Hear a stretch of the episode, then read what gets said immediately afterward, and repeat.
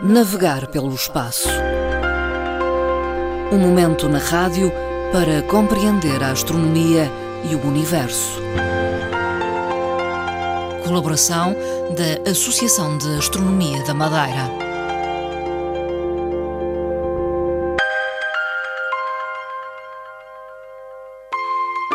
Voltamos a dirigir as nossas atenções para a astronomia, realizando mais eh, um programa Navegar pelo Espaço, hoje com a colaboração de Fernando Góis, é presidente da Associação de Astronomia da Madeira.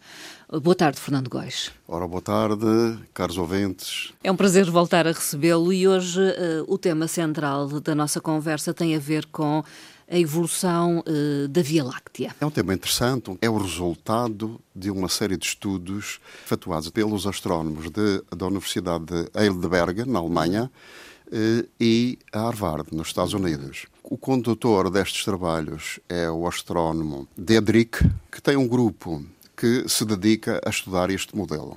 Uhum. Ora bem, mas antes que propriamente falar em termos da Via, da via Láctea e a sua evolução, uhum. talvez seja bom uh, recuar um bocadinho uhum. e, e, verificarmos o que é que é isto da Via Láctea. Uh, em termos mitológicos, uh, é uma coisa interessante. Zeus, quando estava no Olimpo, aconteceu que a mulher de Zeus era estava a amamentar o seu filho Juno e ele tenta tomar o Juno nos seus braços, uhum. mas o, o, Juno, como tinha alguma ainda quantidade de, de, de leite da amamentação da mãe, borrifou o céu. E ao borrifar o céu, provocou uma série de eh, manchas leitosas que é aquilo que nós observamos no verão, principalmente no verão. Aquela mancha leitosa que atravessa o céu de um lado ao outro, do norte a sul, é a Via Láctea. Bom, em termos físicos propriamente dito, que não passa de uma superestrutura, faz parte do universo local e do universo local faz parte também a nossa irmã gêmea, que é a Andrómeda. Mas além destas, destas galáxias, existem outras também, que é a galáxia do Triângulo, a M33, faz parte a galáxia de Canis Major, faz parte a pequena e a grande nuvem de Magalhães, que são muito conhecidos, uhum. têm o nome de um português. um português. E, portanto, este agrupamento de galáxias tem mais de 100 galáxias com uma série de nomes e com formando o, o designado o universo local.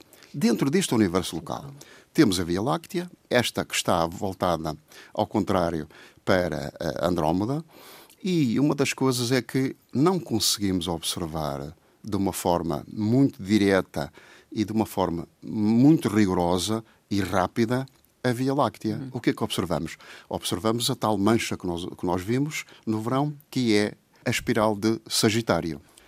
A questão é que os astrónomos intrigam-se, depois do Big Bang, uhum. como é que se formam estas pesadas estruturas que são as galáxias. Tudo isto dependeu da física e primordial a partir do Big Bang, eh, a explosão primordial. E então, eh, o que é que resulta? Resulta em toda uma série de matéria que é projetada eh, de uma forma mais ou menos homogénea e equilibrada do centro para todos os lados e depois começa a formar alterações dessas moléculas e essa, essa, essa matéria começa-se a transformar e ao mesmo tempo também a arrefecer. Mas resulta em quê? resulta no início da formação das estrelas e depois das matéria, da matéria que tem tendência a se juntar toda ela, criando, embora algumas flutuações, como é normal, mas a crescer e a formar aglomerados. Ora, os aglomerados começam pelas, pelos aglomerados estelares e depois aglomerados estelares, aglomerados galácticos. E depois, em vez de um aglomerado galáctico, superaglomerados galácticos, e formando então aquilo que nós chamamos as galáxias em si, a tal estrutura que depois que se vão juntando e atraindo, precisamente pelo material mais denso. Hum. Quanto mais denso o material, mais ele atrai outro material e formando tais superestruturas. Entretanto, aqui na, na história da, da Via Láctea, eh, os astrónomos, ao pensarem como é que, evidentemente, tínhamos aqui uma estrutura chamada Via Láctea ou Andrómeda, começaram a olhar para todas elas e a estudar os aglomerados que elas têm entre si nas espirais. Hum. Então, umas são, têm espirais, outras são barradas, outras são circulares, enfim, uma série de, de, de espécies diferentes em termos de galáxias. Hum. E então, como é que isto resultou? Como é que chegamos aqui? O que é que eles verificam primeiro?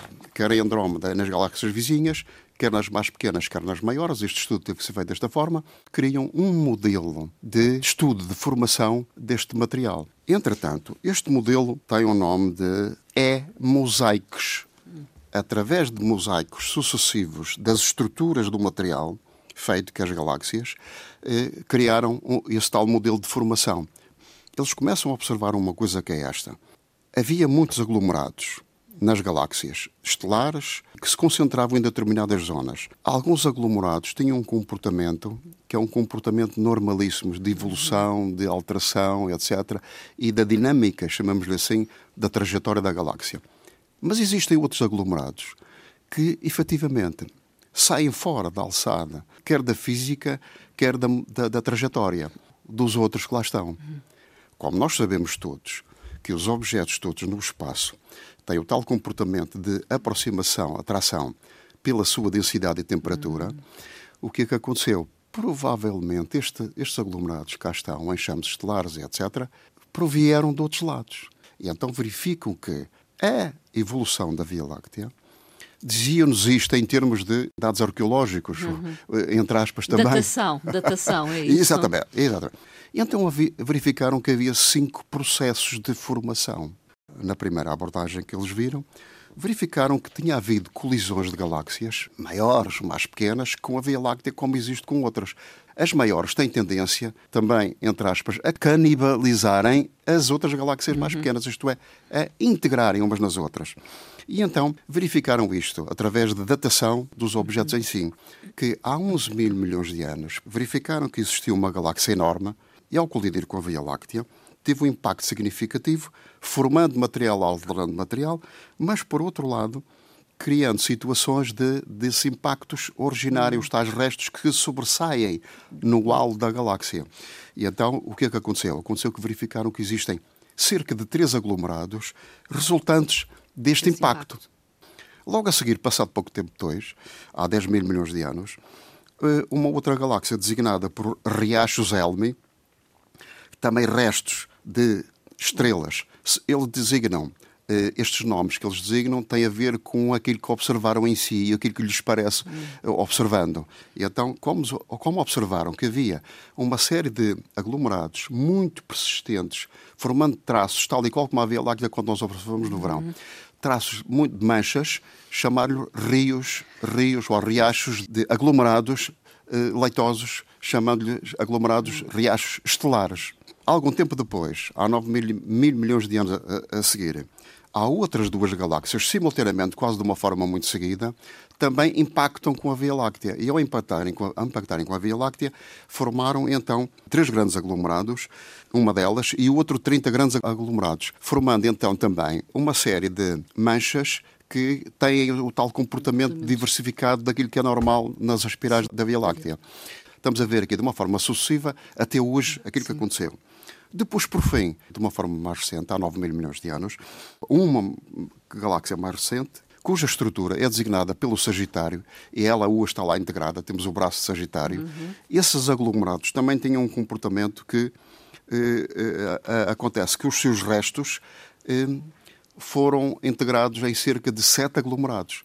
Tudo isto, em cada espiral da Via Láctea, formaram-se uma série de material que foram ficando dispersos mais no halo da galáxia, mas também como no centro, onde existe um buraco negro e à volta desse, desse halo, eh, esses eh, aglomerados eh, estelares, resultam que temos uma galáxia chamada Via Láctea, que é uma mistura já de outro material de outras eh, galáxias maiores Sim. e mais pequenas. E agora pergunta-se, mas então a Via Láctea é o quê? É, são restos? Sim. São... Existe uma galáxia média? Ora bem, a verdade é que a maior parte das estrelas, apesar de ter acontecido isto e o material ter sido integrado, como vai uhum. acontecer com outras galáxias, e Andrómeda futuro, daqui a é? 2 mil milhões de anos e meio connosco, eh, o que é que resulta? Resulta que, mesmo assim, a maior parte das estrelas formadas foram formadas mesmo dentro da Via uhum. Láctea, não fora da Via Láctea. Ora, isto é significativo. Então, há aqui uma curiosidade que é esta. Se isto é assim, o que é que aconteceu também com a formação? Uhum ela formou-se antes e permaneceu eh, sim, constante, sim. não se alterou. É uma coisa que, te, que está para confirmar e que os astrónomos precisam de confirmar nos próximos Sim. tempos. É uma pergunta para já sem resposta, mas que será investigada. Fernando Góis, há uma notícia que tem a ver com um radiotelescópio em Porto Rico que vai desaparecer. Ora, infelizmente, um telescópio que está ligado à primeira mensagem para o espaço, hum. que é uma referência muito importante na história da astronomia, foi enviada daí do telescópio, do radiotelescópio de Arecibo, hum. E que sofreu danos através dos ventos ciclónicos de uma tempestade. Dois cabos soltaram-se e danificaram os pratos uhum. do radiotelescópio. Os astrónomos tentaram, e os técnicos tentaram até hoje, eh, resolver a situação e chegar à conclusão que não conseguem. Não é possível. É mais dispendioso reparar do que colocar outro, outro, outros pratos novamente, outro radiotelescópio novo. Portanto, significa que temos uma morte anunciada de um radiotelescópio de grande referência a nível mundial. Olhando para uh, o que vai acontecer nos próximos tempos, há que referir uma conjugação planetária de Júpiter e Saturno já uh, em dezembro. Ora, isso é um fenómeno que é raro acontecer. Hum. Embora haja uma aproximação de mais ou menos de 20 em 20 anos, eh, para, no momento atual, acontecer aquilo que vai acontecer entre o dia 20 e o 21, que é a conjunção planetária entre Júpiter e Saturno. Uma coisa rara. Hum. O que sabemos que foi em 1683 uma coisa parecida e antes de 1683, há dois mil anos, na altura um bocadinho antes de Cristo, do nascimento de Cristo. Júpiter está mais próximo de nós e Saturno mais afastado. Portanto, Júpiter tem 12 anos em que faz a rotação e eh, Saturno 30 anos. Há aqui uma média que são cerca de 20 anos, mas a verdade é que vamos ver agora de uma forma então muito surpreendente, quem tiver a oportunidade de apreciar isso se tivermos bom tempo, Júpiter a passar à frente, precisamente à frente de Saturno. Saturno. O que é que vai acontecer? Júpiter mais brilhante vai eclipsar por completo Saturno. Saturno. Ora, não é um espetáculo em que não vamos observar Saturno a não ser com um telescópio, tentar ainda verificar uh, o que é que se passa com estes dois, com estes dois planetas. 20 e 21 de dezembro. 20 e 21 de dezembro, vamos tentar observar e até captar imagens se for possível. Uh, Fernando Góes, para terminar, vamos referir-nos eh, a uma questão colocada uh, há 15 dias sobre o, os eclipses. Uh, perguntávamos na altura se eram exclusivos do Sol, Terra e Lua. São é que, ou não? Exatamente, estamos habituados em que seja um trio de, de, de astros, Sol, Lua e Terra, a provocar este fenómeno. Ora, a pergunta é esta: os outros planetas no sistema solar e luas também ocorrem também fenómenos idênticos?